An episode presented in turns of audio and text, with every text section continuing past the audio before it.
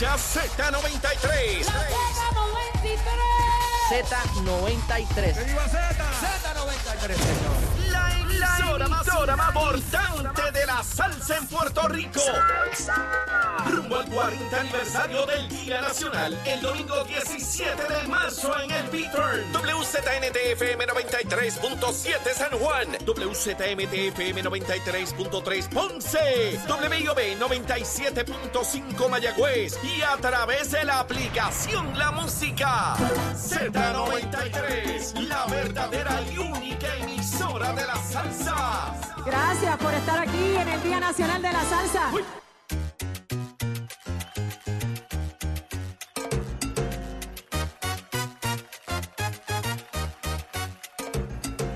Nación Z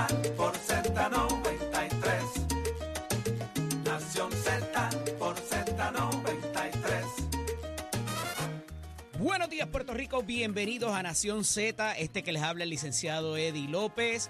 Hoy miércoles, miércoles 14 de febrero, Día del Amor y la Amistad. Para todos aquellos que lo celebran y que tengan con quién. Y los que no, pues mire también. Un abrazo a su compañero de trabajo, a sus vecinos y a la gente que les rodea, que a veces uno convive más tiempo con ellos que con el resto de la humanidad. Un programazo para ustedes, como siempre, en la mañana de hoy. Tenemos, va a estar con nosotros, ya está por ahí el, representante José Bernardo Márquez, mucho que hablar con él de lo que está aconteciendo allá en la Cámara. Va a estar con nosotros el ex secretario de Asuntos Públicos, Anthony Maceira. También vamos a hablar con la presidenta de la Comisión Estatal de Elecciones, Jessica Padilla. Y tendremos nuestro panel explosi- explosivo de los miércoles del representante Jorge Navarro Suárez, Georgie, y de la ex representante Sonia Pacheco Irigoyen. Recuerden que nos sintonizan a través de la emisora nacional de la salsa Z93, 93.7 en San Juan, 93.3 en Ponce, 97.5 en Mayagüez y ahora también a través de Mega TV, a través del canal 12 en el área metro, el canal 11 en el suroeste, el 169 a través de DirecTV, el 16 a través de Claro y el 18 para eh, Dish, lo que es los clientes de Dish. Así que eh, tenemos mucha información, muchas cosas que trascendieron de cómo terminó el día de ayer eh, y vamos a tocar muchas de ellas con ustedes a través de nuestros invitados y entrevistas de los colaboradores que siempre tenemos para ustedes. Y ya tenemos en la línea telefónica al representante por el Movimiento Victoria Ciudadana, José Bernardo Márquez, a quien le damos rápidamente la bienvenida. Buenos días, representante. Buen día, Eddie. Buen día para ti, para la audiencia de Nación Z. Gracias por el espacio y, felicitaciones a todo el mundo. Como tú dices, hay siempre hay algo que celebrar. A lo mejor es, el amor, a lo mejor es la amistad, a lo mejor es una nueva etapa de vida eh, en los casos de quienes estén cerrando relaciones. Así que eh, felicidades a todo el mundo. y a quien ofrecerle nuestros mejores deseos, así mismo, así mismo es. Representante, muchas cosas pasando en la Cámara, pero hay vacaciones ahora hasta el 4 de marzo. Pues mira, eh, se da esa controversia entre la compañera Lizy Burgos y, el presidente de la Cámara. El presidente decreta eh, ese receso eh, parcial de algunas de las labores. Yo eh, pues tengo que definitivamente cuestionar la, la decisión. Eh, de hecho, lo compartía hace un rato en, en las redes sociales desde que inició el cuatrienio. Yo he estado planteando que no hay razón para estos recesos motivados por el tema de, de la pandemia o de los casos de COVID, eh, porque aún si se dan por buenos, sabemos que aquí hay otras cosas pasando eh, con el tema de, de la demanda de la representante Lizy Burgos y, que entonces el, el presidente toma esta decisión a mi modo de ver, ¿verdad? Como, como una herramienta para manejar esa controversia legal. Pero aún si lo damos por bueno de que es una cuestión preventiva de la salud eh, en el Capitolio, eh, yo he estado planteando desde el cuatrenio, eh, desde los inicios, que se puede sesionar de manera remota, ¿verdad? Eso lo hemos visto con un montón de parlamentos, tanto en otras jurisdicciones de Estados Unidos como a nivel internacional, con la entrada de la pandemia, así como se permite eh, reuniones virtuales, vistas públicas virtuales, etcétera, pues no hay razón para que no se reglamente que si se complica la cosa en términos de tasa de positividad por una cuestión preventiva, los legisladores podamos estar conectados a una plataforma virtual y en esa plataforma deliberar, eh, votar y adelantar la legislación que el país amerita, eh, más aún cuando han habido unos recesos eh, por motivos de viajes y otras cosas que han ocurrido en la última semana y de momento pues paralizado, ¿verdad? Hasta nuevo aviso. Así que pues cuestiono la, la determinación y me parece que de nuevo, aún si se da por buena la, la motivación, eh, ya pudimos haber resuelto esto desde el inicio del cuatrienio, cuando sabíamos que el tema de los repuntes y de las variantes eh, de salud pública era una realidad previsible, así que, que no me parece que se ha manejado de la, de la mejor manera. Bueno, representante, aquí hay varias cosas, porque hay disposiciones constitucionales que parece ser infringidas. Eh, y me refiero a que el propio, sea el propio el representante, el presidente de la Cámara, eh, Rafael Tatito Hernández, quien declare la emergencia sin que haya ningún oficial de salud pública que provea información para esto, por lo menos no se desprende de la orden administrativa. De la orden administrativa también se, se desprende de que aun cuando los trabajos eh, él diga que va a haber la continuidad de manera remota, se suspende la sesión hasta el 4 de marzo. Y si bien coincido con usted que puede llevarse la, pudiera darse la posibilidad de una sesión remota, la realidad es que para ejercer el voto, eh, la, las diferentes, los diferentes reglamentos requieren, no la constitución, pero los reglamentos, que el legislador esté presente en el hemiciclo o el, el lugar alterno en el Capitolio, que eso sí lo dice la Constitución, para poder ejercer cada uno de los votos. Y eso no se ha enmendado hasta ahora. Hay otra disposición que aparece en la sección 13 eh, del artículo 3 de la Constitución que establece que si alguno de los cuerpos va a sesionar por más de tres días, tienen que tener el consentimiento del cuerpo hermano. Y ayer yo preguntaba a mucha gente que lleva mucho más tiempo que yo, cómo funcionaría esto en caso de que el otro cuerpo no parezca estar de acuerdo y se tendría que llevar a una votación al cuerpo si no se está de acuerdo y no se le da la anuencia para poder suspender los trabajos por cerca de dos semanas y piquito. Tercera preocupación, representante, y se las dejo ahí todas para que, porque todo tiene que ver una con la otra. El presidente en la misma, en la misma locución ayer habla de que se va a sesionar varias veces a la semana en esa semana del 4 en adelante. Sabemos que las veces que eso ha pasado, viene un cúmulo brutal de legislaciones con muchas, muchas páginas y no necesariamente hay el tiempo para leer todos los detalles. ¿Cómo me reacciona a esas tres cosas, a esos tres asuntos que le acabo de plantear? Eh, bueno, sobre el tema, ¿verdad?, de, de decretar la emergencia a nivel interno legislativo, eh, pues sí, coincido con, con la preocupación, ¿verdad? No es algo que venga acompañado como de una validación experta del organismo gubernamental más amplio, eh, pero simplemente me parece algo, no sé, sacado de, de, proporción. Este, yo creo que a la compañera, ante su determinación de no usar mascarilla, particularmente por las facultades parlamentarias que le cobijan, se le debió dejar eh, participar del proceso y emitir su voto eh, el día que, que se le sacó del, del hemiciclo. Entonces, de nuevo, me parece que es eh, error tras error eh, lo que nos ha llevado a una controversia eh, de nuevo innecesaria y sacada de proporción sobre el tema de los votos de los legisladores. me parece que es una cuestión de que si hubiese reglamentado, precisamente el cuerpo tiene la facultad de reglamentarse internamente, aún si uno lo lee de manera conservadora. es la sección 9 de la Constitución, correcto. Exacto, y se plantea que tienes que estar presencialmente en el Capitolio, pues en una columna que yo publiqué al principio del cuatrenio, yo decía, pues está bien, pues estamos todos sesionando virtualmente desde nuestras respectivas oficinas. Y entonces al momento de votar se crean unos turnos y se da un tiempo razonable y se va votando de uno en uno, eh, pero no, no paralizas los procesos innecesariamente eh, puedes también permitir que entonces los portavoces estén presencialmente en el hemiciclo eh, y los legisladores independientes para que haya representación de todo el mundo y de nuevo al momento de votar eh, porque nosotros igual no votamos verbalmente, votamos en una pantalla, así que no hay impedimento para que votes desde esa pantalla, desde tu oficina. Bueno, existe, se pudiera remover, pero existe actualmente el impedimento. Al punto de que han traído gente recién operada a votar, han traído gente enferma a votar, eh, porque se necesita para pasar la legislación. Eso ha pasado reciente.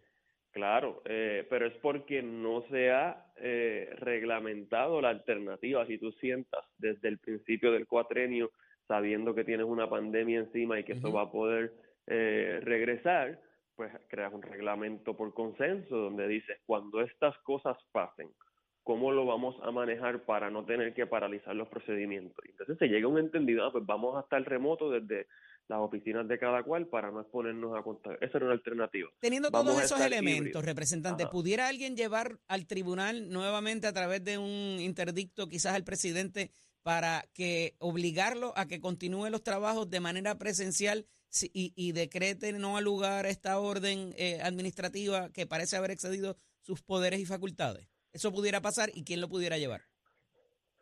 Eh, Pudiera pasar, pero algo me dice que una determinación como esa el tribunal la va, la va a decretar como una cuestión política, ¿verdad? Como algo que, que está dentro de, de la controversia eh, inherente a, a, los procesos legislativos y políticos. No creo que, que se meta a cambiar eh, por decisión judicial una determinación como esa. En el caso del planteamiento que está llevando la representante, pues obviamente sus prerrogativas legislativas están envueltas y ella sí tiene el derecho a que el tribunal adjudique su controversia. Pero de nuevo, eh, me parece, a, mí me pasó esto eh, el año pasado cuando el, presidente me, me excluye de una votación, yo tengo que ir al tribunal a demandarlo para que se me permita eh, votar en, una comisión eh, sobre un proyecto que era de mi autoría y que habían colgado.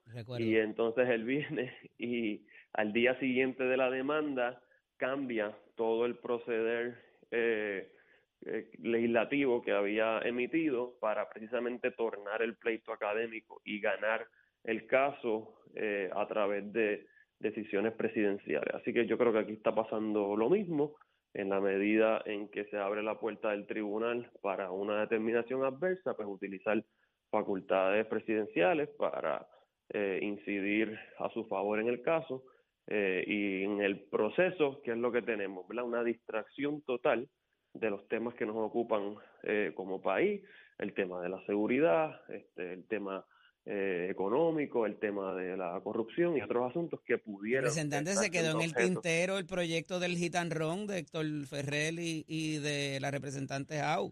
Eso hace falta. De acuerdo, tenemos eso y, tenemos, ¿verdad? Lo del incentivo reintegrable y una habían 20 cosas para esta semana. había, que, había que concurrir y pues la noción está de que vamos a regresar y estar sesionando dos y tres días, pues eso hay que verlo, porque la tradición de esta Cámara de Representantes ha sido sesionar una vez por semana y cuidado, de nuevo, porque, sea, porque hace algunas semanas eh, se fueron de viaje y estuvimos casi dos semanas sin, sin sesionar y pues no se justifica, ¿verdad? ¿Ha habido productividad en las delegaciones? Usted ahora es el portavoz de la delegación del Movimiento Victoria Ciudadana. ¿Usted entiende que, eh, porque para bajar cosas a la sesión tiene que haber cosas que, que, más allá de que culminen su trámite, cosas radicadas, proyectos radicados o resoluciones o eh, ¿verdad? las diferentes eh, alternativas que hay y que, que, son las prerrogativas del legislador. ¿Hay esa obra? Sí, bueno, nosotros, claro, nosotros seguimos. Ahora mismo, por ejemplo, yo tengo una resolución sobre el tema de la, la violencia y la criminalidad que ha estado desde que inició el año, pues lamentablemente muy presente en las comunidades de la región norte, ¿verdad? Hemos visto carjackings tan reciente como ayer, eh, toda la discusión alrededor de la masacre y, pues tenemos eh, un reclamo de que haya eh, una colaboración multisectorial para prevenir o por lo menos para intervenir efectivamente en ese tipo de situaciones. Eso está aprobado por la Comisión de Asuntos Internos, pudiera ser objeto de aprobación en el cuerpo legislativo. Tengo otra que tiene que ver con una situación en Cataño, con el tema de la propiedad del antiguo legislador Leopoldo Figueroa, eh, que se quería declarar como estorbo público y queremos proteger, eh, ¿verdad? Eso como un edificio histórico eh, de una figura que la influyó positivamente en la Le hago esa pregunta porque en esta Rico. época, en Sí. otros cuatrenios, ya íbamos por casi 2.500 proyectos, 3.000, y no necesariamente la cantidad, ¿verdad?, avala la productividad, pero eh, parecería haber menos obra legislativa y por eso le hago la pregunta al representante este, de cómo evalúa quizás no solamente la que- cantidad, sino la calidad también. Yo entiendo que la o sea, legislación presentada y, Ah. y, por ejemplo, aprobada a veces en un cuerpo, o sea, también te puedo hablar de proyectos de fiscalización de fondos federales que se aprobaron en Cámara y están pendientes en Senado. De transparencia a nivel municipal, lo mismo, apro- aprobado en un cuerpo, pendiente en el otro. Así que, eh, obviamente, eso es parte del proceso legislativo en el que uno va constantemente dando seguimiento a primero la comisión con jurisdicción y luego al cuerpo que le falta por votar. En la medida en que recesas, pues todo ese seguimiento que se le da, ya sea a legislación nueva o a legislación en trámite pendiente en alguna comisión o en algún cuerpo, pues se dificulta. Y hay que añadirle a eso que estamos en la última sesión del cuatrienio. Así que eh, si acumulas demasiado para los últimos meses y, y semanas, la consecuencia va a ser que legislación importante eh, para los legisladores en su carácter eh, individual como para el cuerpo, eh, simplemente no va a tener el tiempo necesario para atravesar el embudo que se crea siempre en final de sesión. Y eso es parte del problema. Siempre lo tenemos en todas las sesiones cuando estamos acabando, ¿verdad? Que estamos ahí hasta las tantas de la noche esperando informes y aprobando medidas acumuladas, pero ya ahora eh, pues Sí. es, es el último chance. Claro. Y, y eso pues también es problemático para quienes tenemos eh, legislación pendiente y queremos que, que se apruebe antes Sin de que acabe. Representante, eh, hay un pleito ahora mismo que envuelve al Movimiento Victoria Ciudadana y a Proyecto Dignidad también. ¿Esto de alguna manera tiene que ver con su señoría? ¿Usted se afecta de alguna manera más allá de lo que se afecta el partido? Eh, ¿Cómo ve estos asuntos y qué eh, consecuencia inmediata pudiera traer eh, para la democracia de Puerto Rico? Bueno, eh, me afecta en la medida en que pertenezco a un, a un colectivo y respaldo pues una papeleta co- completa eh, que le dé a Puerto Rico una alternativa en todos esos escaños que están implicados. Sí. En mi caso en particular, ¿verdad? Si se trata la pregunta de mi candidatura, eh, pues no estoy implicado en el pleito porque en mi caso yo fui el único candidato de Victoria Ciudadana que radicó eh, para el puesto de Senado por el distrito de Bayamón. Así que ya la comisión, incluso ayer mismo, Me llegó la certificación, el electorado de Tua Baja, Tua Alta, Cataño, Bayamón y Guaynabo puede estar tranquilo que va a tener eh, una alternativa de cambio en esa papeleta para el distrito senatorial eh, de Bayamón eh, en este servidor. Pero estamos atentos y estamos confiados de que los compañeros que sí están implicados en esa demanda van a prevalecer, que esto es una demanda precisamente también para distraer un poco la atención y que no tiene mérito jurídico y que el tribunal pues así lo va a dictar cuando vea los alegatos de las partes y, y le toque emitir sentencia. Me parece a mí que la interpretación correcta que se le va a dar al código electoral es que el método alterno que utiliza Victoria Ciudadana para decidir cuando tiene más de un candidato un mismo escaño es perfectamente válido y es tan válido que muchos de los que somos incumbentes fuimos ya elegidos mediante ese proceso, porque tanto Rafael Bernabe eh, como Ana Irma Rivera Lacén, como Mariana Nogales, como este servidor en las elecciones pasadas, pasamos por un método alterno eh, como ese y nadie lo cuestionó. Entonces, me Pero- parece a mí, pero- ¿verdad?, pero- que es una manera de estirar. eh, Representante, pero el que estuviera mal antes no necesariamente eh, implica que esté bien ahora. Lo llevan No, al que, eh, tribunal bueno, en el momento oportuno que alguien lo lleva, porque si no, Claro. yo me No, llevo comiendo la misma, el mismo semáforo por los últimos 20 años, pero el día que el guardia me cogió, no le puedo decir que como no me habían cogido antes, está bien. No, es que no, eso no, no sería mi interpretación. Mi interpretación sería que es perfectamente válido en las elecciones pasadas y sigue Aunque excedan los términos impuestos por el código y por los reglamentos. Es que ese no es el planteamiento nuestro. El planteamiento nuestro es que no hay un requisito de someter endosos en la medida en que los candidatos van a un procedimiento de método alterno para las primarias tradicionales si se requieren endosos para los métodos alternos no eh, Pero podríamos estipular que eso es un set de reglas diferentes para el de otros partidos que sí van por el otro método. ¿Pudiéramos estipular Bueno, eso? las reglas son ese- las ese- mismas para el que decida ir a método alterno. Pero Entonces, para no es eso que tiene que haber- queremos unas reglas para nosotros y unas reglas para los otros partidos. Si el otro partido, en vez de ir a primaria, prefiere coger método alterno, le va a aplicar las mismas reglas. Si nosotros hubiésemos querido usar la primaria tradicional, evidentemente hubiésemos tenido que someter en dotos. Pero no es lógico que para adscribirse al método alterno tenga que haber un candidato único a una fecha definida. Eso no, no lo podemos concluir. Es que depende del método alterno que diseña el, el, el partido, porque nosotros lo que estamos diciendo es, es una asamblea en donde se ratifica o se elige a uno de, o Los la cantidad de candidatos. si se lo dejamos al el partido, el partido puede decir, yo voy a decir quién es mi candidato después de las elecciones. Y tenemos que estar esperando a que, el- a que entonces, eh, el- porque esa es la regla del partido. No debería ser una regla eh, eh, unánime para todo el mundo. Y si hay que buscar endosos, pues todos buscamos endosos. Si no hay que buscar endosos, pues nadie buscamos endosos. O sea, Pues eso es lo que estoy diciendo. Si el partido decide ir a primaria tradicional, busca endosos. Si decide ir a método alterno, lo diseña mediante un reglamento y el, la Comisión Estatal de Elecciones valida la ¿verdad? transparencia, credibilidad de ese método alterno y nosotros utilizamos un método alterno y los términos es- para, para, para llevarlo a cabo también.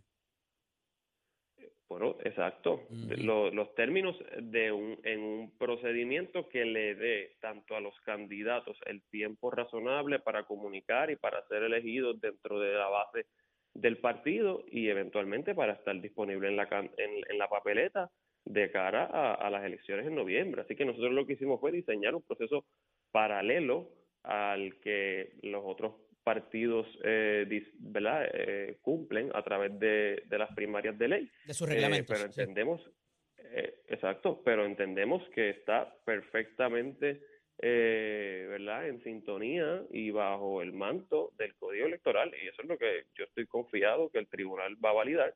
Eh, y si después a futuro, ¿verdad?, por las disposiciones reglamentarias que se han insertado, eh, hace falta clarificar, pues se clarificará, pero también es parte precisamente de la situación de no tener un código electoral que cuente con el apoyo y la confianza de todos los partidos políticos. Estamos jugando bajo las reglas que, que se establecieron y de nuevo yo confío en que el tribunal va, va a validar eh, ese método. Vamos a ver qué pasa, porque ciertamente una decisión adversa eh, propendería a que el partido, el movimiento no quede inscrito. Y eso obviamente es un daño bastante grande, a pesar de que otros partidos lo han superado en el pasado. Agradecido que estuviera con nosotros en la mañana de hoy, representante. Mantengamos esta Gracias, conversación. ¿Cómo no? Seguro que sí, siempre a la orden. ¿Cómo no? Amigos, es momento de hablar de deportes, pero no se retiren, que por ahí todavía tenemos mucho, mucho, mucho que dialogar con ustedes. Está nuestro compañero Tato Hernández, porque somos deportes. Tato, buenos días. Buenos días, Tato. Muy buenos días, muy buenos días, licenciado Saludos, papá. Eddie López. Saludos, brother. Buenos días para toda Nación Z. ¿Cómo está la salud? Somos deporte, gracias a Dios todo bien. Ya tú sabes que estamos en casa, ya llevamos dos días acá. Ahora próximo viernes 17 laboratorio y el próximo día 21 la octava quimioterapia. Así que ya usted sabe, pero quiero decirte algo a nivel del baloncesto superior nacional. Los piratas de Quebradilla se están dando una clase montada, hermano. Trajeron al gigante Taco Ford que jugó con los jugó, tiene experiencia en la NBA con los Boston Celtics, con los Cleveland Cavaliers. Este pana Eddie mide 7'6". Y encima de eso, los piratas anuncian a Emanuel Enyuda, Guillermo Díaz, Gian y Berto Clavel. Los hermanos también van a estar ahí, así que los piratas de Quebradilla para esta edición 2024 del baloncesto superior nacional tienen el trabuco de la vida. Vamos a ver cómo se desempeña para cuando empiece la temporada, que usted se entera aquí en Nación Z Somos Deportes con la pista de nuestra escuela que te informa. Ya están por comenzar nuestras clases a nivel de febrero 2024. Puede pasar por cualquiera de nuestros recintos. Joven, jovencita, te gustan las mecánicas, quiere aprender lo que es la mecánica automotriz, la mecánica racing, la mecánica marina, la mecánica de motora. Su papá tiene trozo, usted quiere aprender la mecánica dice 787-787-238-9494 es el numerito a llamar. Porque recordándole que en Mestes College, Mestes College construye tu futuro. Puede pasar por cualquiera de nuestros recintos, que nuestra orientación es completamente gratis. Oye, Chero, y my friend. Buenos días Puerto Rico, soy Emanuel Pacheco Rivera con el informe sobre el tránsito. A esta hora de la mañana continúa el tapón en la mayoría de las carreteras principales del área metropolitana como la autopista José de Diego que se mantiene congestionada entre Vega Alta y Dorado y desde Toa Baja hasta el área de Atorrey en la salida hacia el Expreso Las Américas así como la carretera número 2 en el cruce de la Virgencita y en Candelaria en Toa Baja y más adelante entre Santa Rosa y Caparra. También algunos tramos de la PR5, la 167 y la 199 en Bayamón y la avenida Lomas Verdes entre la American Military Academy y la avenida Ramírez de Rellano, así como la 165 entre Cataño y Guaynabo en la intersección con la PR22. Además, el expreso Valdoriotti de Castro desde la confluencia con la ruta 66 hasta el área del aeropuerto y más adelante cerca de la entrada al túnel Minías en Santurce, así como el ramal 8 y la avenida 65 de Infantería en Carolina y el expreso de Trujillo en dirección a Río Piedras, también la 176, 177 y 199 en Cupey y la autopista Luisa Ferré entre Montiedra y la zona del Centro Médico de Río Piedras y más al sur en Caguas y la 30 desde la colindancia de Juncos y Gurabo hasta la intersección con la 52 y la número 1. Hasta aquí el tránsito, ahora pasamos al informe del tiempo. Para hoy miércoles 14 de febrero, Día del Amor y la Amistad, el Servicio Nacional de Meteorología pronostica un día parcialmente nublado, cálido y húmedo en todo Puerto Rico, con algunos aguaceros en la región este y la región oeste durante horas de la tarde. Hoy los vientos soplan del sureste con velocidades de 7 a 9 millas por hora y algunas ráfagas de hasta 20 millas por hora, mientras que las temperaturas máximas estarán en los medios a altos 80 grados para todo Puerto Rico. Hasta aquí el tiempo les informó Emanuel Pacheco Rivera. Yo les espero en mi próxima intervención aquí en Nación Z que usted sintoniza a través de la emisora nacional de la salsa Z93. Ponte al día.